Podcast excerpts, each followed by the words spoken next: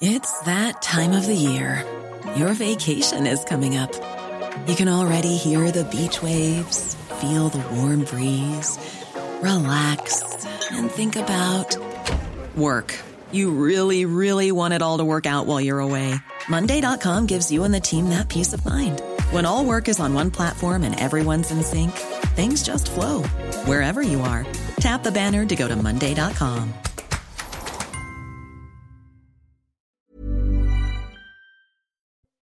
Bonjour à tous, il est 14h, heureux de vous retrouver pour La Parole aux Français, l'émission qui vous donne la parole chaque après-midi en direct sur CNews et avec à mes côtés aujourd'hui Jean-Claude Dacier, consultant CNews. Bonjour Jean-Claude. Salut.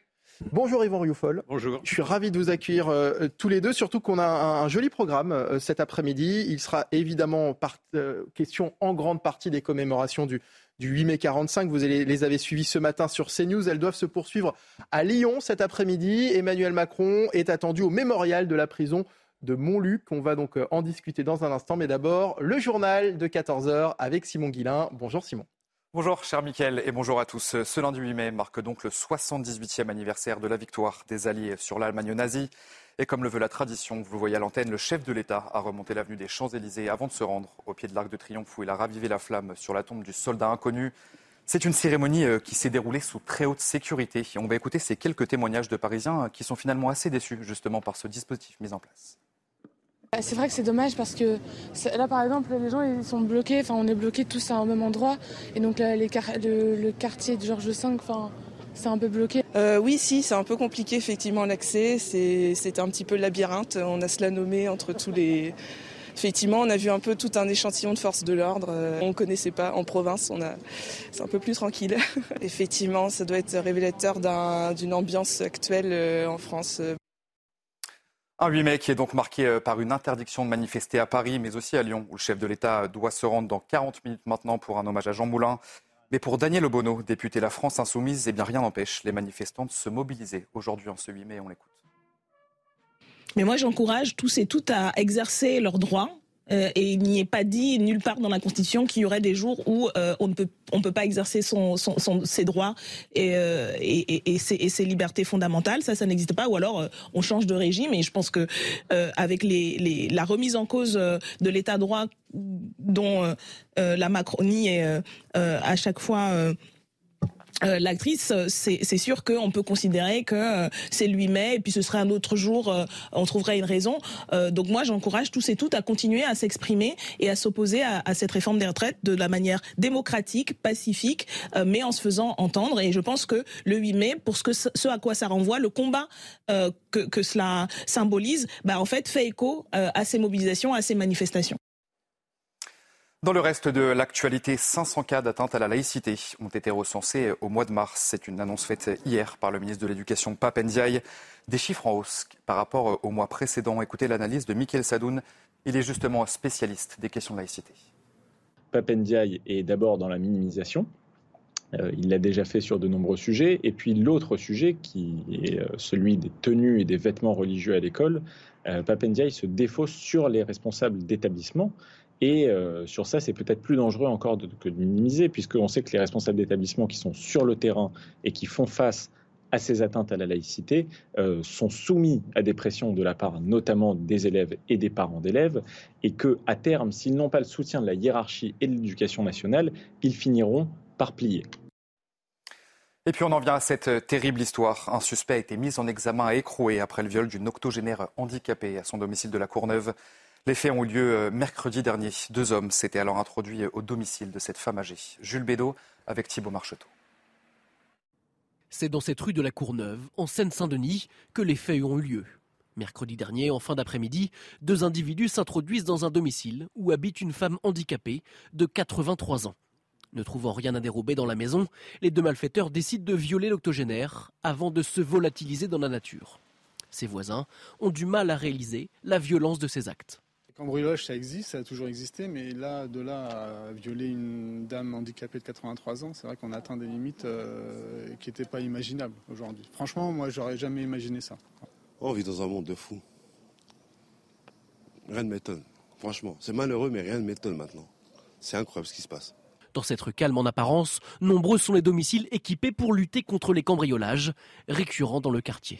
Même nous ici, on s'est fait voler quand on est parti en vacances. Un peu par là. Clac, clac, ils sont rentrés, ils sont montés. C'est très calme, donc personne ne fait attention, donc c'est plus facile pour eux pour voler, c'est vrai. La nuit, il n'y a pas beaucoup de passages. Et du coup, bah, on est soumis euh, au cambriolage et le quartier a été énormément euh, cambriolé en fait. Dès le lendemain des faits, la brigade anticriminalité interpelle un suspect âgé de 29 ans, déjà connu des services de police. Le second suspect, lui, est toujours en fuite.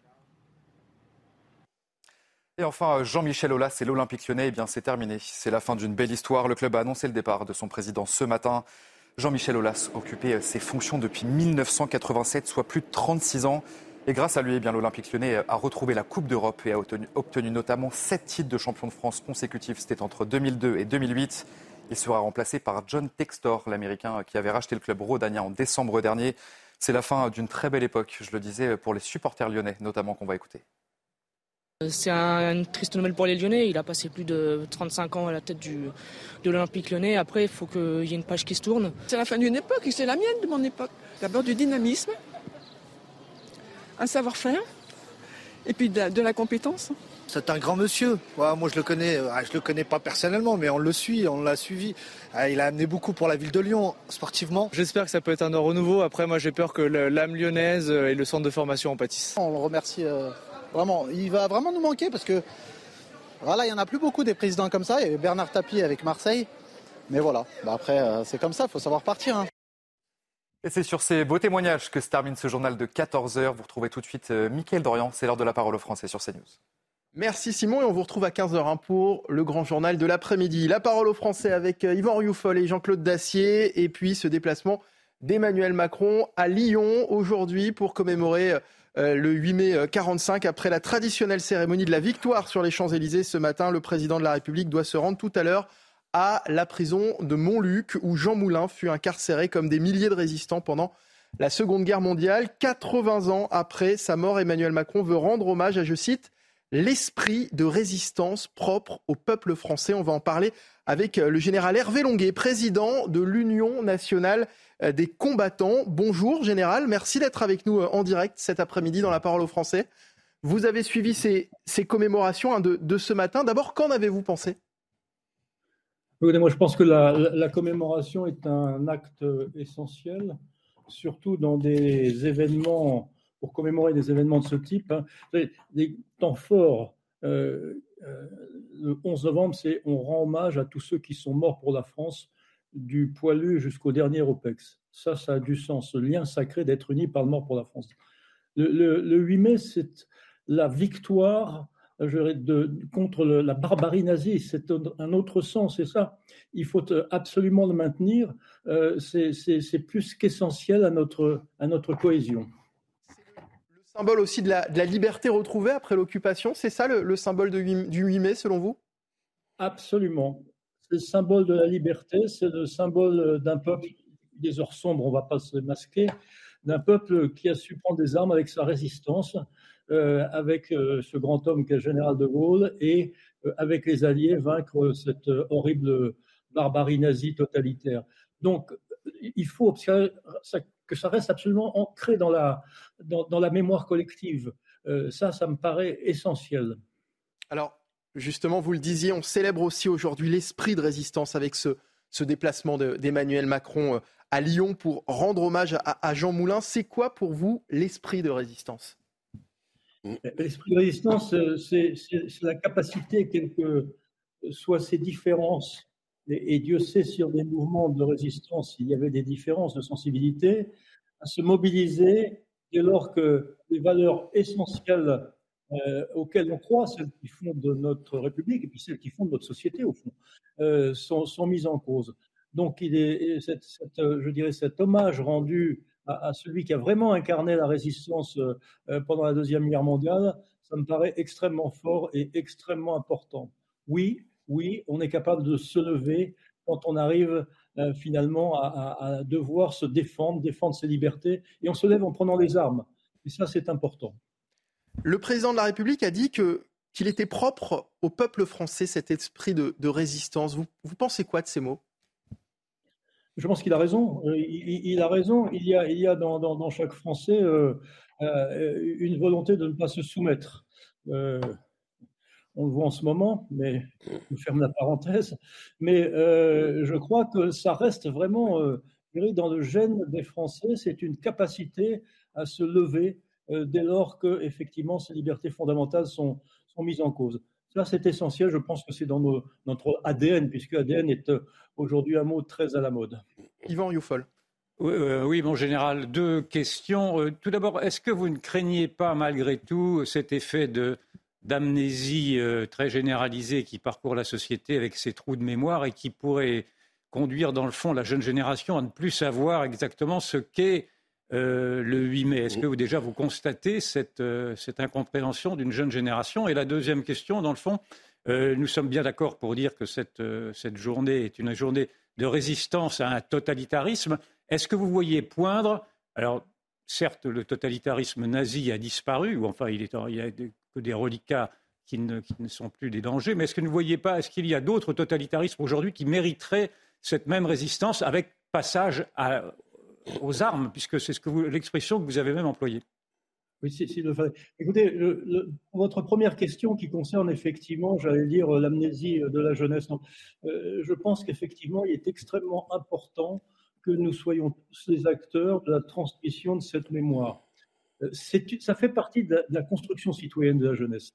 Donc je pense que nous avons tous un rôle à jouer, d'autant que, on va pas refaire l'histoire, mais si vous revenez euh, dans les années 90, euh, chute euh, de l'Union soviétique, euh, de merveilleux intellectuels disaient que enfin c'était la fin de l'histoire et qu'on allait vivre dans une démocratie libérale pleine de paix.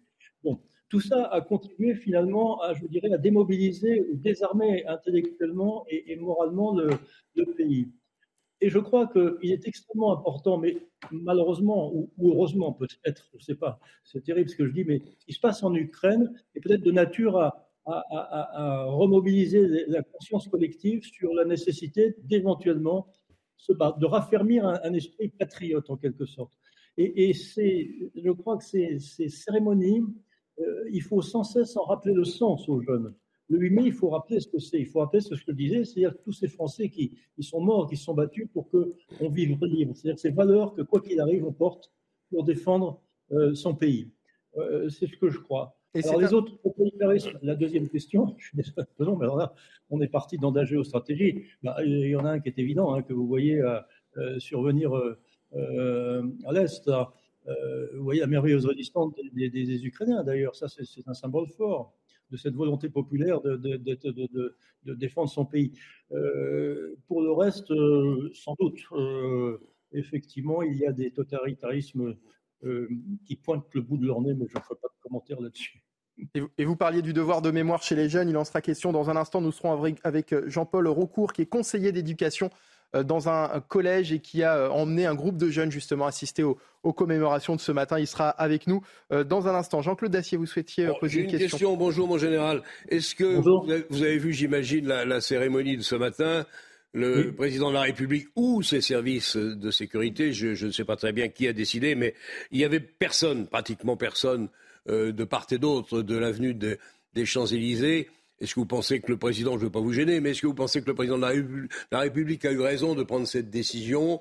Est-ce que, le, sens profond que vous venez de nous rappeler euh, de, ce, de, ce, de cette cérémonie de ce 8 mai a été un peu, comment dire, euh, détourné, oublié, euh, passé, je dirais pas sous silence, mais enfin, est-ce que la cérémonie n'était pas un peu ratée? Oh non, je ne crois pas. Une cérémonie de genre n'est jamais ratée, à mon avis. Vous, parlez effectivement de, des différents barrages qui ont protégé l'accès.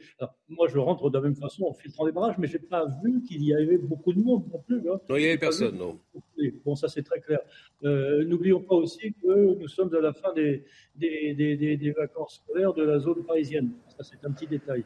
Non, je, je, je, ne, je, ne, crois pas, mais je pense qu'ils prennent des mesures de sécurité, que soient prises des mesures de sécurité, ça me paraît tout à fait normal, parce que euh, on connaît le contexte d'aujourd'hui, et, et, à mon avis, ce, ce, genre de cérémonie, avec la force qu'elle porte, hein, je, vous ai, me semble avoir dit, c'est, ça doit être absolument sanctuarisé. Il doit y avoir une concorde nationale pour évacuer toutes les, je dirais, toutes les, tensions politiques ou les revendications, tout le peuple français devrait se concentrer sur cette cérémonie par les symboles qu'elle porte. Alors c'est vrai qu'il y a peut-être aussi, euh, par les temps qui courent, eu égard au climat dans, le pays, peut-être y a-t-il eu des menaces nombreuses sur l'intégrité physique du président de la République. Moi, j'ai été frappé, je ne sais pas si vous avez partagé ce point de vue, mais j'ai été frappé, par exemple, hier à la cérémonie du couronnement euh, du roi Charles III. Il n'y avait, là encore, absolument personne. Tout, tout ce qu'il y avait autour de l'abbaye de Westminster avait été, comment dire, sous protection maximum. Il n'y avait que les troupes et évidemment que les 2000 invités. Mais il n'y avait personne là aussi. Et là, on va s'éloigner un, peu du, sujet, Jean-Claude. Mais c'est vrai. un peu la même chose sur les. On ne sait jamais ce qui se passe aujourd'hui parce que vous avez toujours un fou qui est capable de menacer l'intégrité des gens. Merci beaucoup, mon général, général Hervé Longuet, d'avoir été avec nous, euh, président de l'Union des combattants. On va rejoindre à présent euh, Jean-Paul Raucourt, conseiller principal d'éducation au collège Jules Vallès. C'est à Saint-Leu-d'Estran, dans l'Oise. Bonjour, euh, monsieur Recourt. Merci d'être avec nous également euh, cet après-midi. Euh, vous êtes en mouvement, hein, d'après ce qu'on voit sur ces images. oui, bonjour. J'ai pas eu le, retour, pardon. je disais que vous étiez en mouvement, visiblement. J'espère que la liaison va, va, va fonctionner correctement. vous nous entendez bien, monsieur Recourt oui, oui, tout à fait. Parfait. Parfait. Comment entretenir le devoir de mémoire 78 ans après la fin de, la Seconde Guerre mondiale? Alors, le devoir de mémoire, c'est une chose que l'on inculque à nos élèves depuis de nombreuses années au Collège Jules Vallès à Saint-Leu. Euh, il y a de nombreuses années, nous avons décidé de commémorer le 11 novembre dans l'enceinte du collège. Et cette euh, cérémonie, de fil en aiguille, est devenue une belle et très grande cérémonie avec l'impulsion des professeurs, du principal, qui était un ancien professeur d'histoire, conseiller pédagogique, donc ça aide beaucoup. Nous avons travaillé sur de nombreux projets euh, d'histoire, avec le concours du conseil départemental de l'Oise également. Nous avons, euh, faisons de, régulièrement des voyages, des sorties pédagogiques euh, sur des lieux de mémoire, ne serait-ce pour les citer Oradour, Verdun, la Normandie. Voilà, donc le, avec l'entrain qu'il y avait avec tous ces jeunes et tout cet encadrement, nous avons décidé de créer notre propre euh, association de, jeunes porte-drapeaux hmm. qui s'appelle Mémoire et Avenir Citoyen. Ces jeunes porte-drapeaux sont fréquemment présent sur toutes les cérémonies, que ce soit au 8 mai ou 11 novembre, à toutes les cérémonies dans le secteur de Villers-sous-Saint-Leu, Saint-Leu-d'Estran, dans l'Oise également et au-delà du département de l'Oise, puisque nous avons déjà été invités par trois présidents de la République, Premier ministre. Nous allons euh, fréquemment aux Invalides. Nous faisons notre journée citoyenne à Paris avec le, la visite des Invalides, le ravivage de la flamme. Euh, voilà, donc euh, tous ces jeunes portent fièrement nos et c'est une très belle initiative, Monsieur Recourt. Euh, ce matin, vous avez accompagné un groupe de jeunes justement à, Paris. Là, d'après ce qu'on voit sur ces images, vous êtes sur le retour pour assister aux, commémorations près de, l'Arc de Triomphe. Comment s'est déroulée cette, sortie avec, avec ce groupe de jeunes, avec ce groupe d'élèves? Alors, nous avons pu bénéficier de cette cérémonie euh, nous avons été invités par le président de la République, donc avec les jeunes porte-drapeaux, donc encore une fois de mémoire avenir citoyen, et avec le CMJ de Villers-sous-Saint-Leu et le CMJ de Saint-Leu-d'Estran. Donc nous nous sommes tous rendus à l'invitation du président pour assister à cette merveilleuse euh, cérémonie du 8 mai. Euh, en témoigne Anaïs qui est à mes côtés, qui peut vous, vous dire un petit mot à ce sujet. Absolument. Je m'appelle Alice Ferreira et je suis euh, porte-drapeau depuis plus de 5 ans dans l'association Mémoire et Avenir Citoyen. Et c'était vraiment un honneur de pouvoir porter euh, les couleurs de, de, la France euh, aux, côtés de M. Emmanuel Macron, notre président. Donc j'étais très fière de pouvoir participer à un tel événement. Et mes camarades aussi, on était très fiers et honorés de pouvoir participer à de telles cérémonies. Yvan Youfol. Euh, oui, est-ce que, pour M. Recourt, est-ce plutôt, Est-ce que vous êtes euh, vraiment certain que l'ensemble de, vos élèves, enfin l'ensemble des jeunes que vous pouvez côtoyer, euh, sont sensibles à ce sentiment patriotique? Il semblerait malgré tout qu'à force d'avoir ringardisé, si je puis dire, dans le discours commun, le, sentiment d'appartenance à une patrie, à une fierté vis-à-vis d'une nation, il soit compliqué aujourd'hui pour un jeune de se réclamer du patriotisme. Est-ce que malgré tout, vous voyez, vous, des preuves inverses? Eh Écoutez, votre question euh, est pertinente.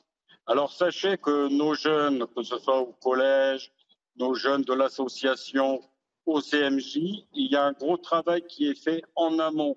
Nous n'allons pas pour des, à des cérémonies sans euh, avoir travaillé, sans leur avoir expliqué. Le devoir de mémoire, encore une fois, est très important à nos yeux.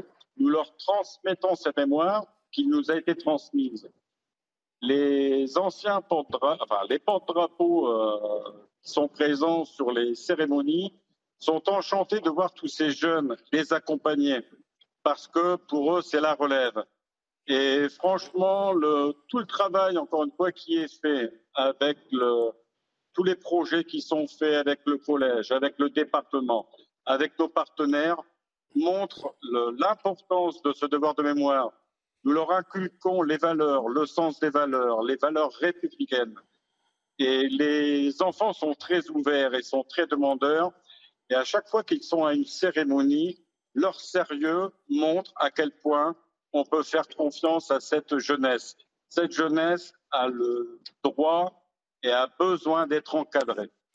Jean-Paul Recourt, on comprend que vous êtes à, l'origine hein, de l'organisation de, de, ces sorties. C'est pas le d'une manière générale, est-ce que ce n'est pas le rôle des, professeurs d'histoire d'organiser des, sorties euh, euh, de, des thématiques de ce thème, de ce style? Bah, Écoutez, c'est le rôle de tout citoyen. Tout simplement, euh, il n'y a pas que les professeurs d'histoire qui doivent parler de l'histoire. C'est le. Encore une fois, c'est un devoir de, citoyen. Voilà, il appartient mmh. à chacun, à tous, de parents aussi d'éduquer, je dis bien d'éduquer leurs enfants euh, Comment dans le sens de notre belle République. Lorsqu'on est enseignant, lorsqu'on est euh, conseiller euh, pédagogique, lorsqu'on est professeur d'histoire, comment est-ce qu'on intéresse les jeunes aujourd'hui à ces sujets? Alors, je ne voudrais pas prendre la place de mes, de mes collègues professeurs, bien sûr, professeur, c'est un sacerdoce, c'est une vocation, c'est une mission. Et ils savent, les professeurs, euh, accrocher les enfants à l'intérêt bah, de chaque matière, que ce soit l'histoire, le français. Voilà. Ils ont cette fibre à transmettre, eux, l'enseignement. Jean-Claude Dacier bah, écoutez, je salue évidemment, comme chacun, le, travail de M. Raucourt et, de ses amis et de ses collègues. Pour autant, j'ai cru voir quelque part dans la presse, je ne sais plus si c'est ce matin ou euh, avant-hier, un bilan des atteintes à la laïcité, à notre République laïque, qui, était, qui m'a un peu entamé. Je crois que le chiffre qui était cité était à peu près 500, c'est-à-dire plus de un par jour. Est-ce qu'en dépit des efforts qui sont les vôtres, qu'il faut encore une fois saluer, euh, est-ce que vous considérez qu'il y a encore beaucoup de travail et que le combat mérite évidemment d'être mené, mais qu'il n'est pas perdu d'avance?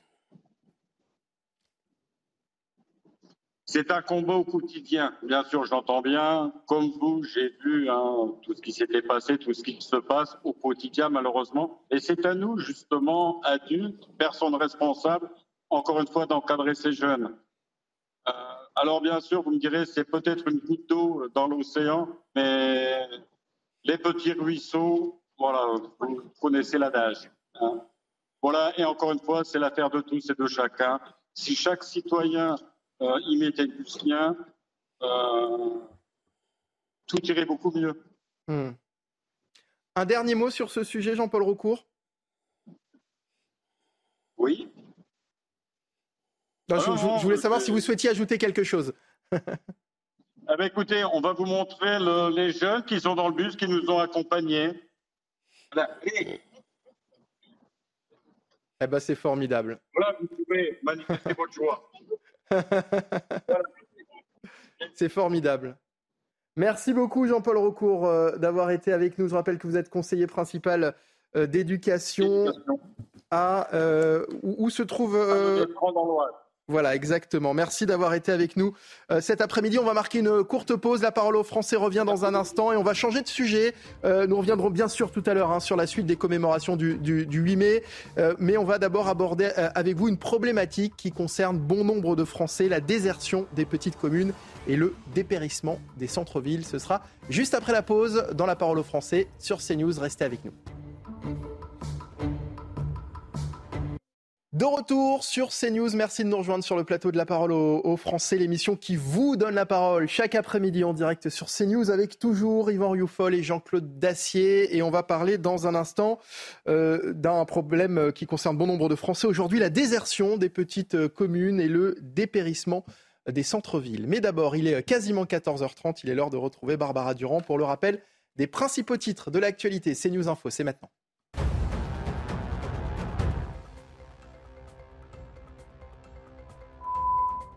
Patience sur les routes si vous rentrez en Ile-de-France. Bison Futé a classé la journée rouge dans le sens des retours. Pour ce 8 mai, le Centre national d'information routière explique que la circulation sera soutenue, notamment sur les autoroutes A10, A6 et A13, et ce jusque tard dans la soirée. Les personnes séropositives vont désormais pouvoir intégrer l'armée, annonce de Sébastien Lecornu. Le ministre des Armées a pris un arrêté en ce sens. Avoir le VIH ne sera plus un critère de discrimination par principe, a-t-il souligné. Fin novembre 2022, cette discrimination à l'embauche visant les personnes avec le VIH avait déjà été levée pour les policiers. Enfin, Lionel Messi de retour à l'entraînement avec le Paris Saint-Germain. Information révélée par le club sur son compte Twitter. La mise à l'écart de l'Argentin aura finalement duré six jours. Lionel Messi avait été suspendu par le PSG après un voyage promotionnel non autorisé en Arabie Saoudite.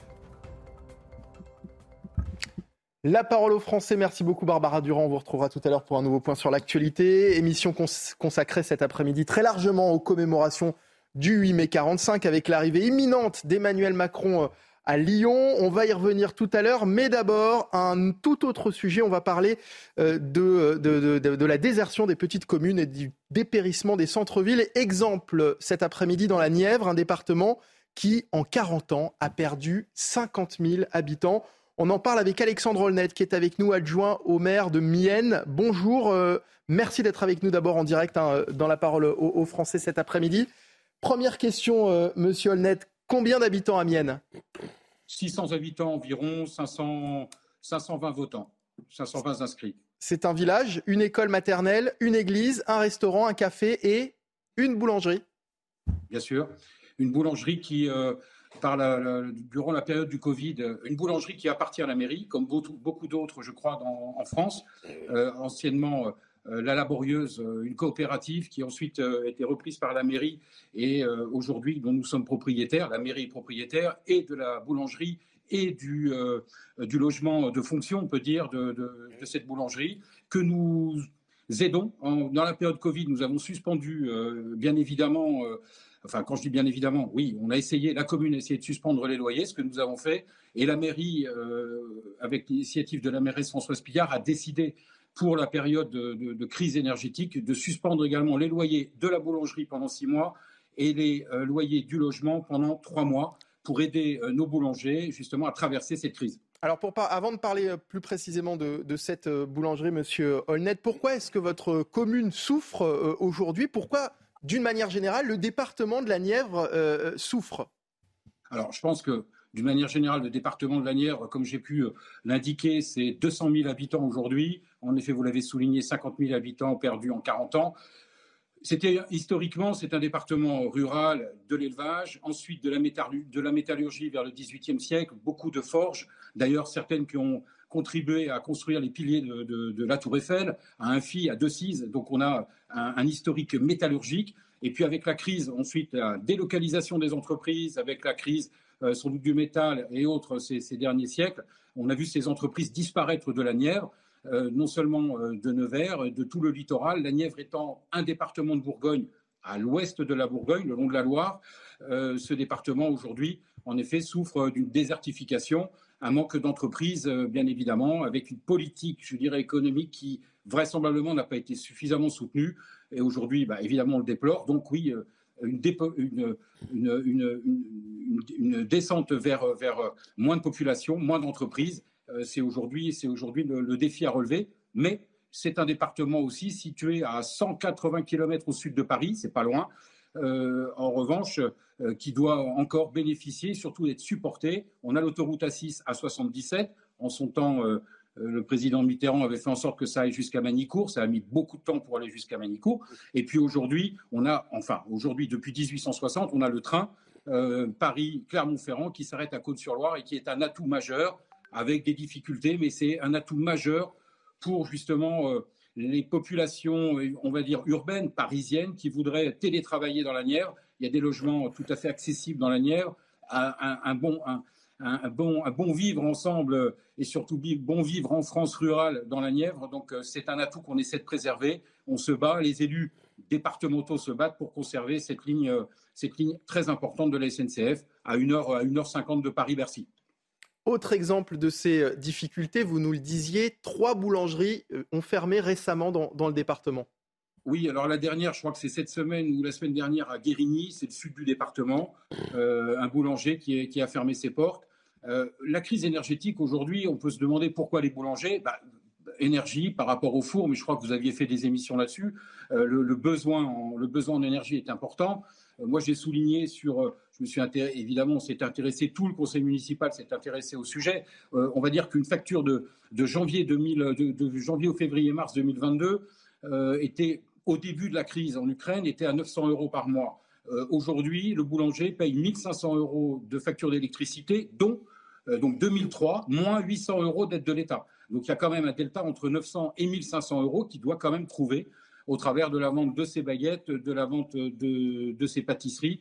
Euh, et on peut, on peut imaginer que c'est très compliqué. Un boulanger aussi qui, par prudence, a décidé de prendre ses congés annuels euh, cet hiver pour éviter de chauffer et son logement et la boulangerie et évidemment faire tourner le four. Donc il a pris ses congés annuels en, en hiver euh, il aurait pu le faire en été comme c'était le cas auparavant. Donc il a pris cette décision. Et là, aujourd'hui, sa crainte, notre crainte, c'est en effet l'hiver prochain, euh, si euh, les factures sont toujours de ce, niveau. Jean-Claude Dacier. je vais faire part, monsieur le maire, peut-être d'une certaine surprise de voir que dans le cadre du quoi qu'il en coûte, on n'aide pas ou peu les boulangeries, qui, vous le soulignez, vous avez au combien raison, sont une des rares boutiques de commerçants à résister dans la plupart des villes, petites villes ou villes moyennes. Est-ce que, est-ce serait pas temps peut-être de penser en effet à défendre ces boulangeries? Je dis pas, euh, dis pas à n'importe quel prix et toutes, mais enfin il y a une situation particulière, vous l'avez dit, qui est due à l'augmentation très spectaculaire des prix de l'énergie. Quand les boulangeries auront fermé, qu'est-ce qui restera dans les villes et les, hmm. petites, et les petites villes moyennes?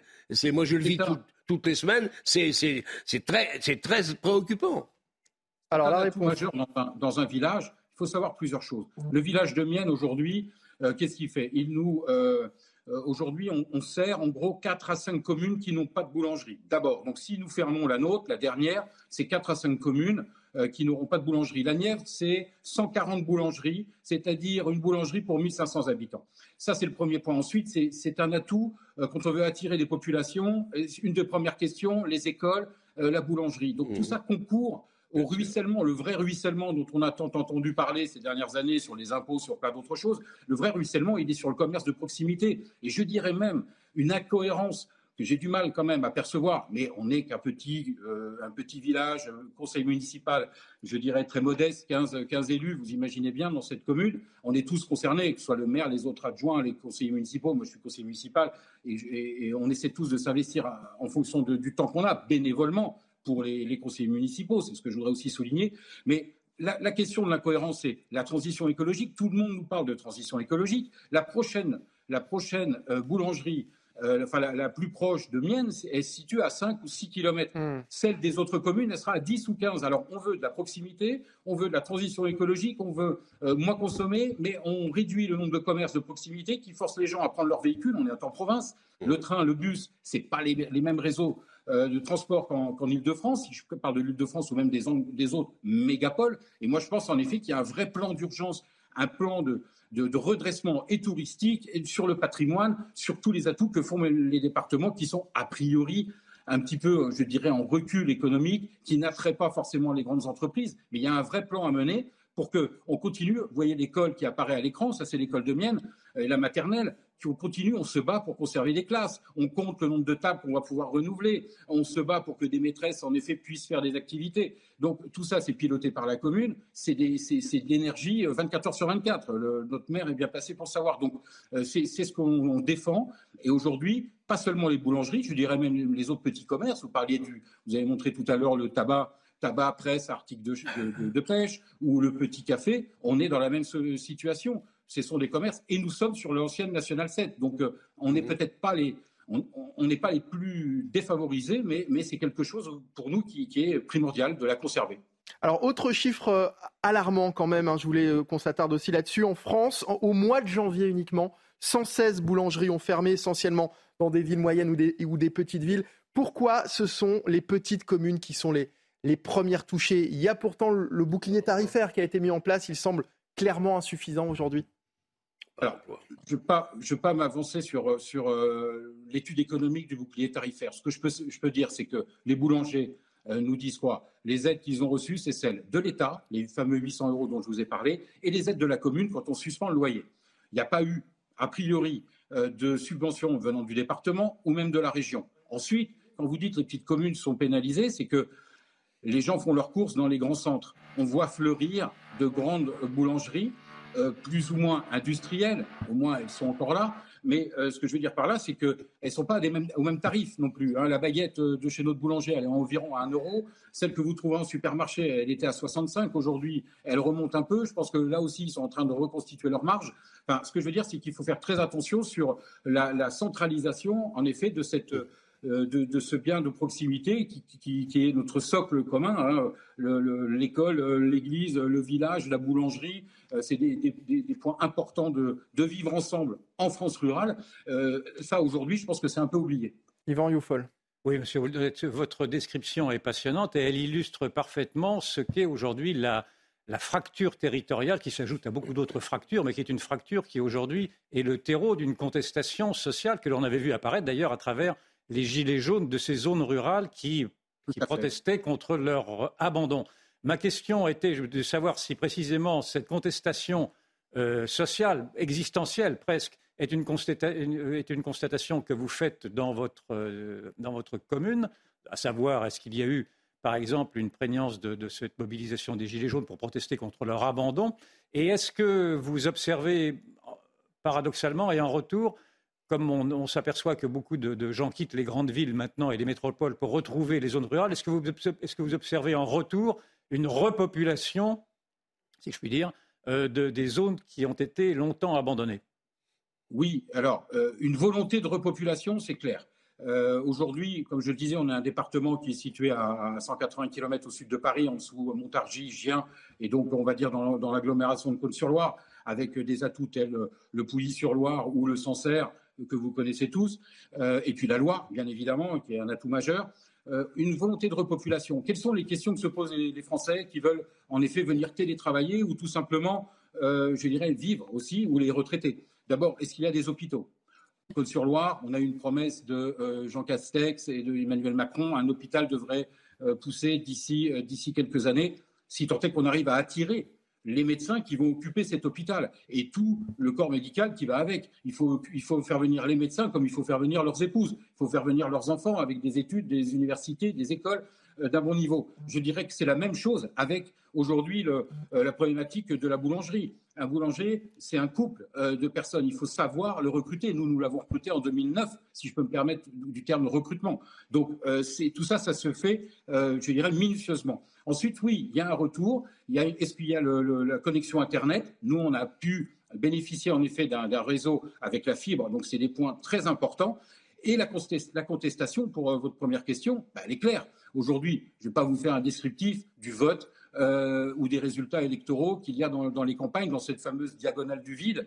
Euh, c'est un vote totalement contestataire, parce que pour emmener ses enfants à l'école, s'il n'y a pas le car, il faut sa voiture, il faut donc de l'essence. Si vous voulez l'emmener euh, quand même faire des activités périscolaires, il faut aller à la ville d'à côté, il faut prendre son véhicule. Faire des courses, il faut prendre son véhicule.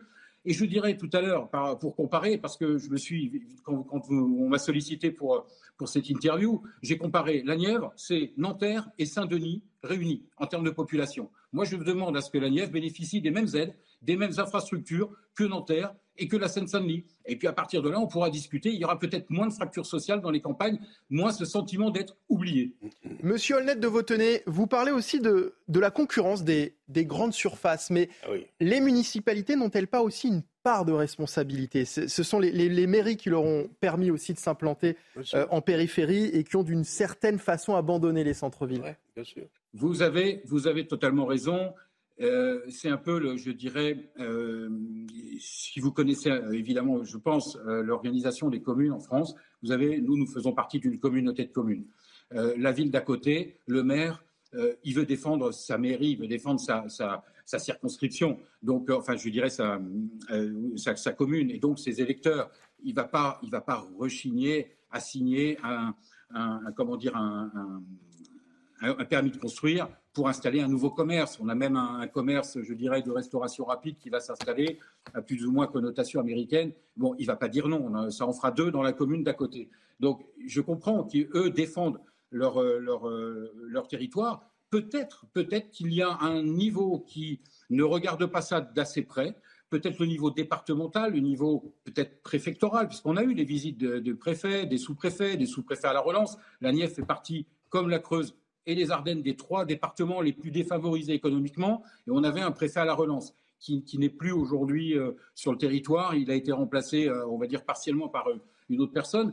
Euh, mais c'est donc euh, un signe que peut-être qu'au niveau préfectoral, il faut à un moment donné mettre un frein ou favoriser, en effet, et voir le, tissu, le maillage euh, départemental qui peut encore être sauvé et pas seulement concentré sur des villes ou mettre des points d'alerte. Je pense que c'est un niveau qui est intéressant à regarder, un niveau qui viendrait même du régalien, puisqu'on parle de la France euh, euh, régalienne avec euh, ses directives. Bon, nous sommes très loin. euh, si vous m'interrogez, la Bourgogne, je crois que Dijon, on doit être à plus de 250 km, nous, et de, et de Besançon, la, région de Bourgogne, on est très à l'ouest de la Bourgogne. Donc forcément, on peut être un peu considéré comme oublié, mais c'est un, un échelon départemental, préfectoral, qui, à mon avis, est le bon pour prendre des décisions ou peut-être d'en interdire certaines. Merci beaucoup Alexandre euh, Holnet de, de Vautenay d'avoir été avec nous, conseiller euh, municipal et adjoint au maire de Mienne dans la Nièvre. Dans l'actualité euh, également de ce lundi 8 mai, les commémorations bien évidemment du 8 mai 45 avec l'arrivée imminente du chef de l'État à Lyon. Son avion euh, s'est posé. Emmanuel Macron doit se rendre tout à l'heure au mémorial de la prison euh, de Montluc, dans le 3e arrondissement, prison dans laquelle des milliers de euh, résistants ont été euh, incarcérés avant d'être fusillés euh, ou déportés, et notamment Jean Moulin, un déplacement sous très haute sécurité. On va en parler avec le général Bruno Clermont. Bonjour général, merci d'être avec nous euh, également dans la parole aux Français. Et bonjour. Vous avez vu cet euh, immense périmètre hein, de, de sécurité autour de la prison de Montluc, un dispositif nécessaire ou pas selon vous? Et je pense que malheureusement, les Français ne font pas la différence entre un événement historique, euh, la commémoration d'un- d'une guerre qui a été terrible pour l'Europe, qui a causé euh, 50 millions de morts, et, et- et les, défi- et les particularités ou les difficultés de la politique intérieure. Donc euh, une telle situation est regrettable, mais visiblement elle est nécessaire pour que euh, cet hommage à Jean Boulin puisse être rendu dans des conditions, euh, euh, dans des conditions acceptables et de, de dignité acceptable. Un dispositif euh, de sécurité qu'on a pu observer également ce matin lors des, commémorations sur euh, euh, les Champs-Élysées. Et un dispositif de sécurité qui, d'une certaine façon, éloigne de plus en plus le, président de la République dans le sens physique, hein, comme au sens politique des Français. Je pense que c'est un constat que tout le monde fait, mais c'est un constat sur lequel je ne vais pas me sentir. Je pense qu'aujourd'hui, euh, c'est la journée du 8 mai. La journée du 8 mai, c'est une journée de commémoration. Nous commémorons le, sacrifice, euh, nous commémorons la victoire des Alliés, nous commémorons la capitulation euh, de l'Allemagne. C'est un événement qui, est devenu officiel pour la France depuis 1981. Et, tous les ans, les Français se regroupent, se recueillent autour du président de la République, le chef des armées, euh, pour rappeler cette, euh, cette commémoration et rappeler que euh, la guerre n'est jamais acquise et que, et que certains ont payé le prix fort, le prix très fort, le prix de leur vie pour qu'aujourd'hui nous puissions vivre en liberté et effectivement, y compris abuser de cette liberté comme c'est le cas actuellement. Alors, un mot effectivement sur ce déplacement à, Lyon, mon général. Il y a une symbolique très forte hein, dans, cet hommage que le, président va rendre à Jean Moulin. Bien sûr, Jean Moulin, c'est une immense figure euh, de la Deuxième Guerre mondiale. Euh, c'est un, ancien préfet de la République qui a rejoint le général de Gaulle euh, dès septembre 1941 et qui a été chargé par le général de Gaulle d'unifier la résistance. ce qu'il va faire est une tâche difficile parce que la résistance française était composée de groupes extrêmement divers. Euh, et pour ça, il va créer le Conseil national de la résistance. Et c'est au travers de ce Conseil national de la résistance et de la résistance unifiée que, que, les résistants, que les forces françaises de l'intérieur vont pouvoir contribuer efficacement à la libération de la France, aux côtés, par exemple, de la première armée de Delattre. Yvan Youfol oui, mon général, c'est plutôt d'ailleurs une réflexion personnelle euh, que je me fais en vous écoutant. ma question, la question qui se pose, que je me pose, est de savoir si vraiment les dirigeants actuels sont à la hauteur des résistants d'hier. Je vois bien qu'à travers l'hommage rendu à Jean Moulin, euh, le président de la République voudrait se mettre en équivalence et, se mettre en posture de résistant face à je ne sais trop quoi d'ailleurs. Mais j'observe plutôt que dans les décisions prises, en tout cas par nos hommes politiques aujourd'hui, Euh, ils sont plus dans la capitulation, notamment face aux nouveaux totalitarismes qui surviennent. Le totalitarisme islamiste en est un, le totalitarisme wokiste en est un autre, peut-être même le mondialisme dans sa structure totalitaire pourrait en être un troisième. Et je, n'observe pas, et, en fait ça c'est ma réflexion, je n'observe pas l'esprit de résistance dont se réclame le président de la République, d'autant que quand il, a lancé en 2022 le Conseil national de la refondation, le CNR, en copie du Conseil national de la résistance, j'ai pu y voir une sorte d'abus de, mots. Et ma question était de savoir si vous pouviez partager peut-être ce sentiment d'avoir des hommes politiques qui aujourd'hui ne sont plus à la hauteur, mais ça va peut-être vous mettre dans l'embarras, je comprends bien que c'est une question qui est plutôt euh, ma, réflexion, qui ne sont plus à la hauteur des événements, et en tout cas pas, à la hauteur des événements de l'histoire Écoutez, moi je, je, répondrai deux choses. La première, c'est que ce que je considère comme important, c'est la, dimension historique de l'événement, la dimension historique de commémorer le 8 mai, la dimension historique de se déplacer à Montluc euh, l'année de l'anniversaire des 80 ans de la, mort euh, sous la torture de Jean Boulin, euh, et, je pense qu'il serait euh, utile de séparer euh, les événements historiques de la politique intérieure. Ensuite, concernant les hommes politiques, les hommes politiques ne sortent pas de nulle part. Ils sont élus par la population française au travers d'un processus démocratique et des institutions qui sont respectées. Donc je pense qu'à ce titre-là, ils ont la légitimité des élections telles que les prévoit la Constitution. Après, le reste sont des analyses politiques qui ne m'appartiennent pas, si vous, si vous permettez. Mon général, alors on a des petits, euh, soucis de liaison. J'espère qu'on on va pouvoir poursuivre avec vous. Qu'est-ce que l'esprit de, résistance, selon vous? Je pense que l'esprit de résistance, c'est ce que le peuple ukrainien est en train de nous montrer.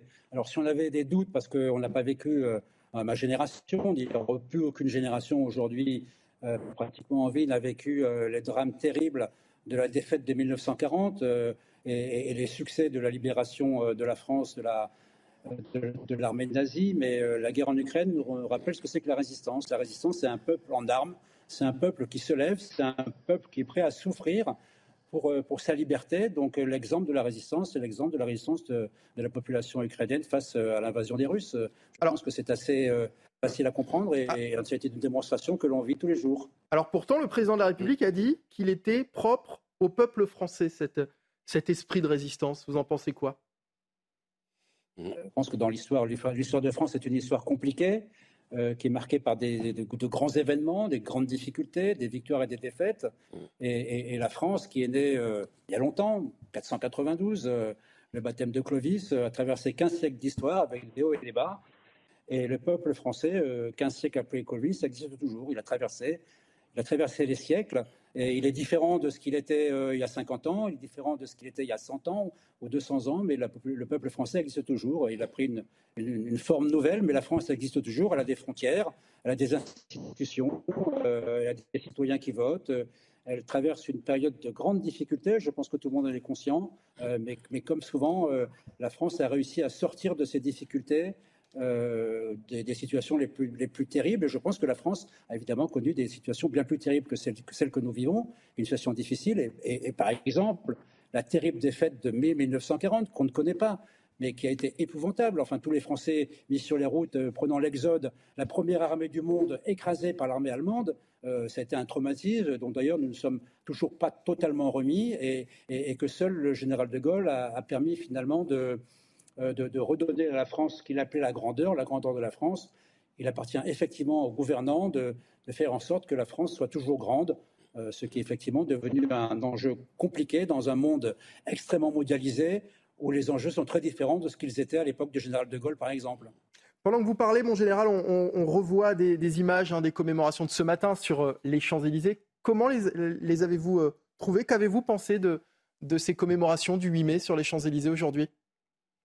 Alors d'abord, pour, euh, pour, aller dans le sens de ce qui a été dit au règlement, je, regrette effectivement qu'il n'y ait pas la présence du peuple français, puisque le 8 mai, comme le 11 novembre ou le 14 juillet, c'est une communion du peuple français avec son histoire. Euh, pour les raisons que l'on connaît, il a été tenu à distance de sécurité, mais en ce qui concerne la cérémonie elle-même, elle a été tout à fait classique, hein, avec deux temps forts principaux.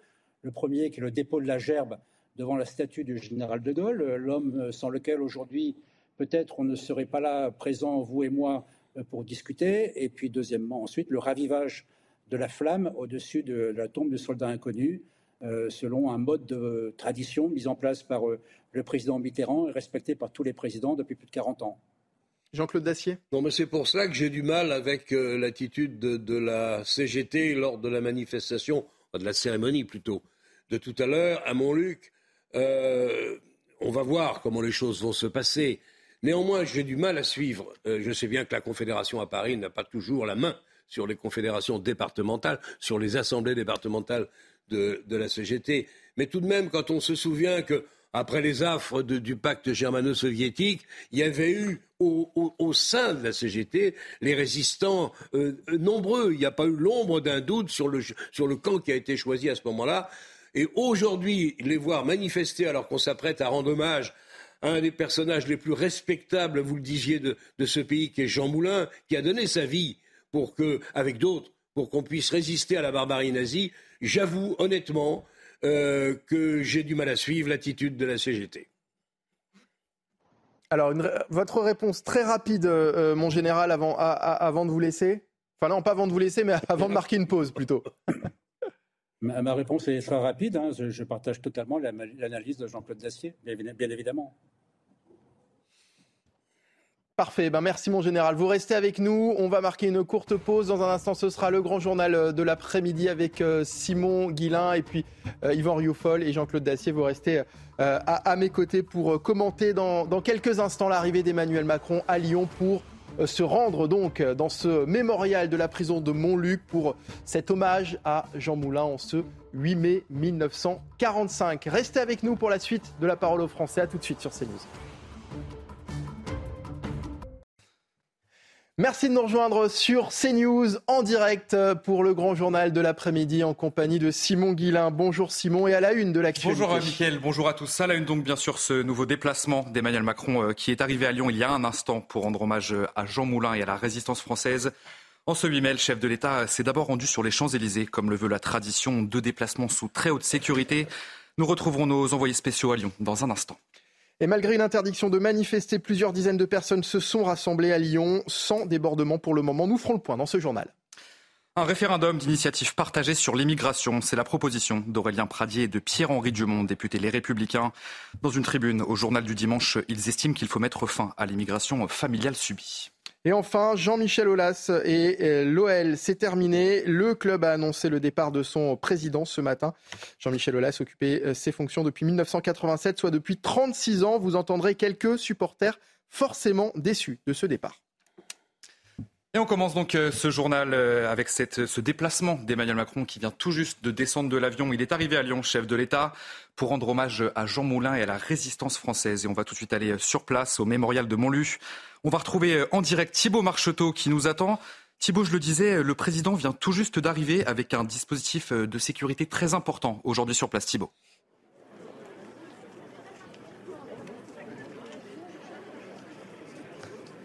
On a vu de nombreux hélicoptères Euh, pour l'instant, aucun, aucune contestation n'est audible euh, depuis le mémorial de la prison de Montluc. On entend par contre euh, quelques trains qui abusent du klaxon. On a quelques, quelques mètres des voies ici à Lyon. donc le président, accompagné du garde des Sceaux et également du ministre de l'Éducation nationale, vont visiter ce mémorial de Montluc, un lieu chargé d'histoire après une séquence à Paris, puisque de nombreux résistants ainsi que des juifs ont été internés ici, notamment le résistant Jean Moulin le 21 juin 1943, où il intègre une cellule de 4 mètres carrés au deuxième étage de cette prison et va subir un interrogatoire d'une grande cruauté par le chef de la Gestapo lyonnaise, le boucher de Lyon, Klaus Barbie, qui sera lui aussi emprisonné une semaine lors de son procès en 1983. C'est une visite plutôt rapide pour le président de la République puisque cette commémoration du 78e anniversaire de la victoire du 8 mai 45 devrait durer deux heures ici à Lyon, accompagné, je l'ai dit donc, du garde des Sceaux et du ministre de l'Éducation nationale. Et à la fin de cette visite, le, le Emmanuel Macron, pardon, va revenir euh, sur euh, une discours dans un discours d'une vingtaine de minutes sur le rôle politique fondamental de la résistance et notamment de Jean Moulin et cet esprit donc de résistance. Merci euh, Thibault Marcheteau en duplex hein, devant le mémorial de la prison de Montluc. On reste sur le terrain, retrouvé à présent Célia Barotte et Olivier euh, Gangloff. Célia, la préfecture du Rhône a mis en place un périmètre de sécurité avec notamment une interdiction de, manifester, mais cela n'a pas empêché euh, quelques rassemblements hein, sur place actuellement. Oui, en effet, Michael, plusieurs centaines de manifestants ont pris euh, un départ euh, de, manifestation depuis l'autopont euh, de l'avenue des Frères Lumière. Ils se sont dirigés ensuite sur la grande rue de la Guillotière. En pré-cortège, nous pouvons apercevoir quelques individus plutôt radicaux, vêtus de noir comme toujours.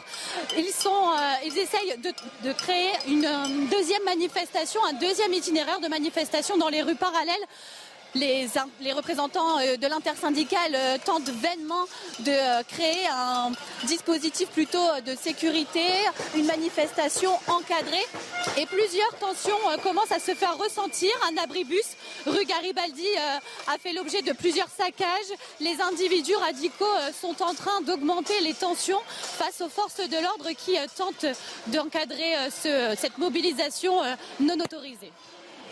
Merci beaucoup Célia Barotte pour euh, ces précisions. On va bien sûr suivre cette manifestation qui est donc euh, en cours à Lyon. Avec vous, avec euh, Olivier Gangloff qui est sur place aujourd'hui à Lyon avec vous. Et avant ce déplacement à Lyon, le, président de la République était à Paris sur les Champs-Élysées pour la traditionnelle, pour la traditionnelle cérémonie du 8 mai. Emmanuel Macron, vous le voyez à l'image, a remonté l'avenue des Champs-Élysées avant de se rendre au pied de l'Arc de Triomphe, où il a ravivé la flamme sur la tombe du soldat inconnu. C'est une cérémonie euh, qui s'est déroulée sous très haute sécurité. On va écouter euh, quelques témoignages de Parisiens qui étaient finalement assez déçus par le dispositif mis en place aujourd'hui. Ah, c'est vrai que c'est dommage parce que là, par exemple, les gens ils sont bloqués. Enfin, on est bloqués tous à un même endroit, et donc le, le, quartier de Georges V, enfin, c'est un peu bloqué. Euh, oui, si, c'est un peu compliqué effectivement l'accès. C'est un petit peu le labyrinthe. On a cela nommé entre tous les. Effectivement, on a vu un peu tout un échantillon de forces de l'ordre. Euh, on ne connaissait pas en province. On a, c'est un peu plus tranquille. Effectivement, ça doit être révélateur d'une ambiance actuelle euh, en France. Et une manifestation surprise a été organisée hier par la France Insoumise devant le siège de Renaissance. Des faux billets de 500 euros ont été jetés par les manifestants. Certains militants insoumis ont commencé à chanter. Je cite, Louis XVI, on l'a décapité, Macron, on peut recommencer. Et parmi eux, un élu insoumis, Christophe Prudhomme. Je vous propose de regarder cette séquence et ensuite la réaction d'Yvan Rioufol.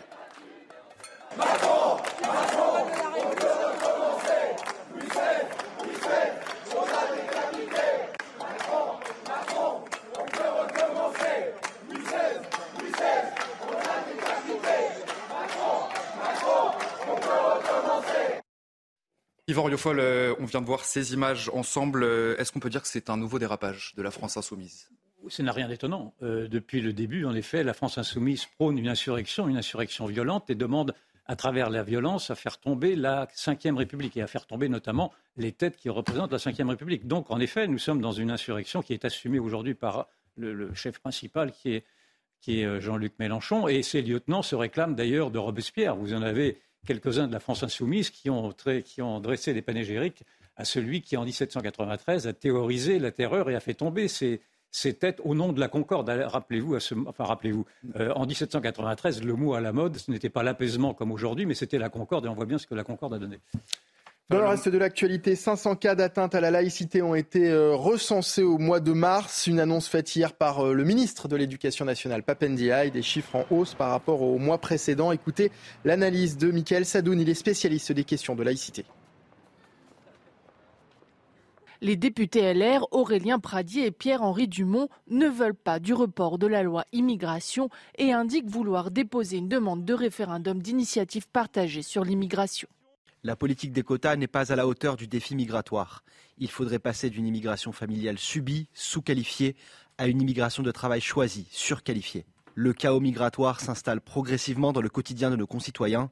Le report du projet de loi constitue une démission politique majeure. Mais l'appel au peuple ne séduit pas l'opposition ça ressemble un petit peu à un coup de com' désespéré de la part euh, des euh, collègues euh, LR. beaucoup ne savent plus où ils habitent. On ne croit pas les républicains, tout simplement. Ils ont été au pouvoir, ils n'ont rien fait. L'affaire est délicate. Jusqu'ici, aucune demande de RIP n'a pu aboutir.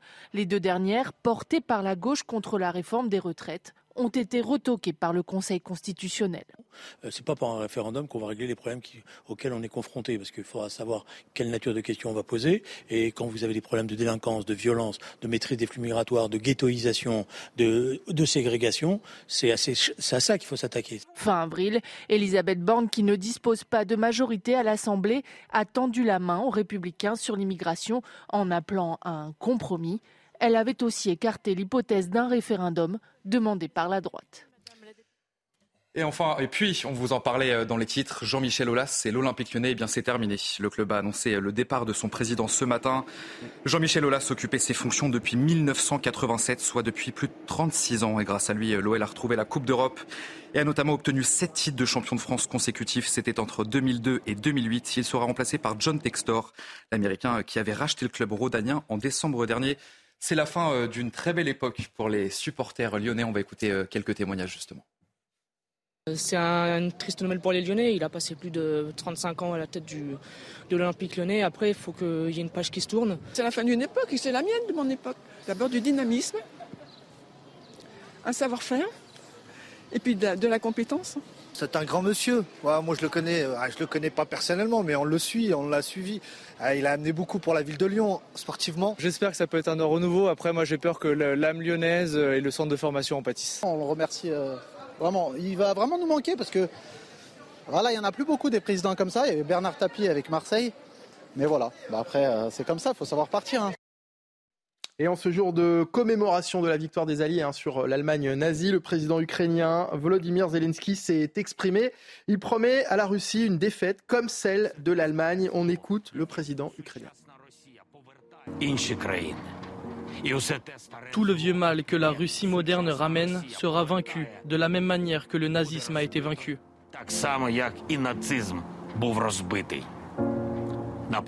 En opposition à nos idéaux, cet ennemi a de nouveau mis en place l'agression et l'annexion, l'occupation et la déportation, le meurtre de masse et la torture, bombardant les villes et brûlant les villages. Notre victoire sera la réponse à tout cela.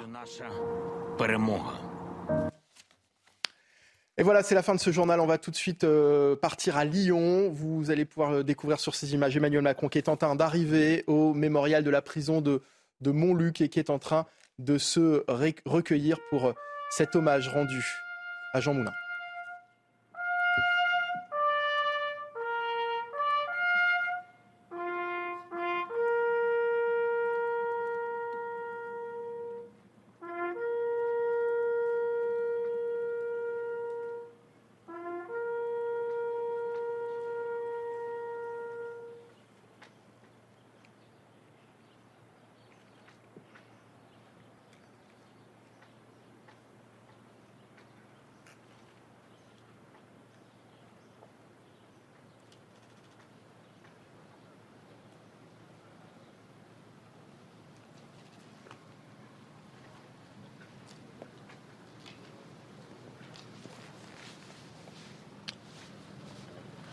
Allons enfants de la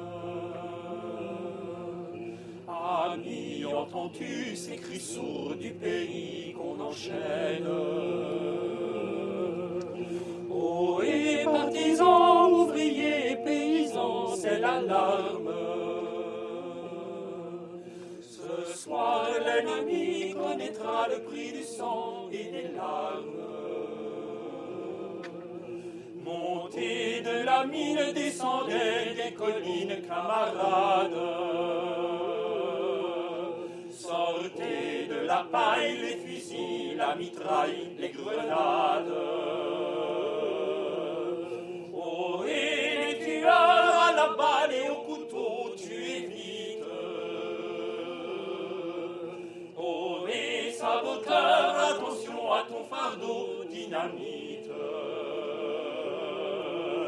C'est nous qui brisons les barreaux des prisons pour nos frères. La haine à nos trousses, c'est la faim qui nous pousse la misère.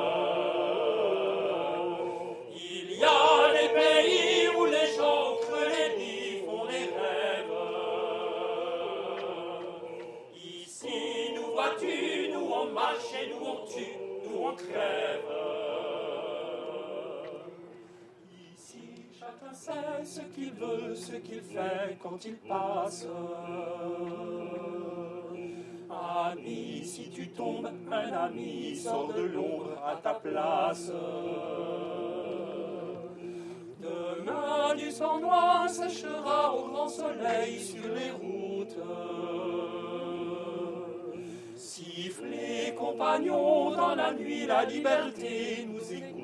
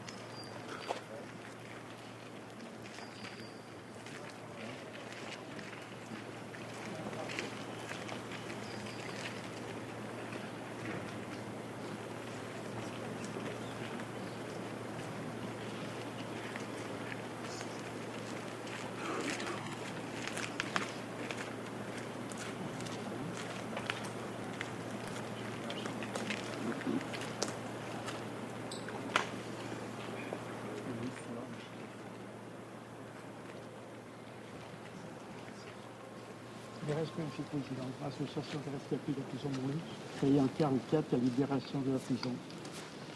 Le siège régional de la Gestapo. Bienvenue. Merci beaucoup pour vous. Ok. Bonjour Président, je représente l'ANAC, l'Association nationale des anciens combattants et amis de la résistance. Voilà, je suis retraité. Merci, Président. Ouais, merci. Merci pour votre présence.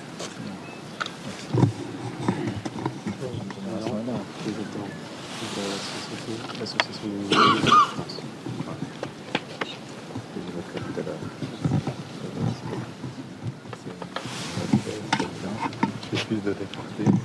Mon père a fait aussi à mon outil 44 vous suivez en direct euh, cet hommage à Jean Moulin depuis le mémorial de la prison de Montluc dans le 3e arrondissement euh, de Lyon. Gauthier Lebret vient de nous rejoindre euh, du service politique de CNews. Gauthier, on vient d'entendre les, les chants des, des partisans hein, à l'instant durant ce- cet hommage qui a été rendu par le, président de la République. Oui, le président de la République qui va ensuite euh, visiter la cellule euh, de Jean Moulin, puisqu'on rappelle que c'est dans cette prison qu'il a été torturé par euh, Klaus Barbie avant de décéder dans le train qui l'emmenait en, Allemagne, non loin euh, de Metz. Il va aussi visiter la cellule de Marc Bloch, autre figure de la résistance. Et puis, il visitera euh, la cellule du bourreau, qui s'est retrouvée des années plus tard jugée en France, à savoir euh, celle de Klaus Barbie. Euh, Cette visite fait suite évidemment aux cérémonies euh, de ce matin. Vous voyez Eric Dupont-Moretti qui accompagne le président, garde et Papandiaï, ministre de l'Éducation nationale. L'image qu'on garde de ce matin, c'est évidemment la remontée, euh, j'allais dire un peu crépusculaire du président de la République euh, des Champs-Élysées, sans personne euh, sur les champs, des champs déserts. hein. c'est inhabituel pour un, un 8 mai ou un, un 11 novembre. C'était la volonté aussi hein, de la préfecture de police de, de Paris, cadenasser les Champs-Élysées pour éviter toute casserolade. Donc là, on voit le président de la République qui, en- qui salue le couple Klarsfeld. Voilà, Serge Klarsfeld. Euh, il y a une manifestation euh, qui se déroule actuellement dans les rues de Lyon. On sait que euh, le préfet euh, du Rhône a pris un arrêté pour encadrer euh, euh, une grande zone, une zone, j'allais dire XXL, autour de la prison de Montluc pour empêcher euh, tout rassemblement. Donc cette manifestation, si elle rentre dans ce périmètre, elle est, elle est interdite, évidemment, parce que l'Élysée, les autorités voulaient éviter toute casserolade, des casserolades qui d'ailleurs ne seraient pas de bon ton. hein. Aujourd'hui, en cette journée du 8 mai, là où Jean Moulin a été, a été torturé. Donc euh, c'est pour ça que cet euh, arrêté a été pris par euh, la préfecture du Rhône. Je rappelle que la CGT a essayé de faire appel en déposant un référé, que le tribunal n'a pas donné raison cette fois-ci à la CGT. Elle le tribunal l'avait fait. hein. Je vous rappelle que au moment du Stade de France, de la, coupe de, F- de la finale de la Coupe de France entre Nantes et Toulouse, euh, le préfet de police avait fait le choix d'interdire les manifestations. Le tribunal avait donné raison à la CGT, Exactement. mais Les très, tardi- très tardivement quand même. hein, dans, dans- les syndicats avaient fait le choix de saisir la justice et le tribunal avait donné raison. Là, il se passe exactement euh, l'inverse. Euh, le tribunal a donné raison au, au préfet, euh, au préfet du Rhône et donc euh, tout rassemblement euh, aux alentours, dans un périmètre encore une fois très très large, hein, euh, plus qu'à l'accoutumée. Euh, tout rassemblement est, est- est interdit. Alors ce matin, il y avait sans doute aussi de, de l'excès de zèle de la part de l'Élysée, parce que c'était contre-productif aussi de voir, si vous voulez, ces Champs-Élysées complètement clairsemés, euh, vidés. Euh, c'était quand même une image assez inédite, et c'est l'image qui restera de ce matin. Et donc là, on attend aussi le, le discours du, du président de la République. euh, une fois qu'il pénétrera à l'intérieur de cette prison de Montluc pour rendre hommage à Jean Moulin, exercice périlleux, parce qu'il ne faut pas qu'il qu'il fasse trop de parallèles.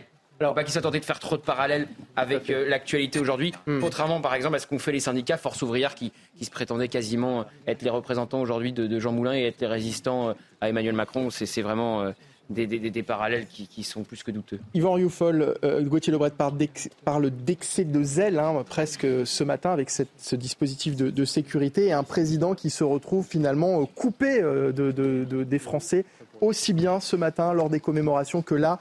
Euh, lors de cet hommage euh, euh, devant cette prison de, de- de Montluc dans le 3e arrondissement de, de Lyon, puisque on, on le rappelle, ce- le périmètre de sécurité euh, couvre une zone très vaste. hein, finalement, personne ne peut accéder euh, à, cette zone de- du mémorial de la prison de Montluc. Oui, et ce que l'on retiendra, dans le fond, c'est que le peuple est indésirable. Le président de la République a voulu montrer qu'il n'était pas isolé en allant au contact des gens. Là, on est dans la politique du non-contact, on est Mm. dans la politique du confinement, pour reprendre, dans le fond, cette euh, politique euh, sanitaire. Là, nous sommes dans une sorte de politique sanitaire qui éviterait le virus du peuple, si je puis m'exprimer ainsi.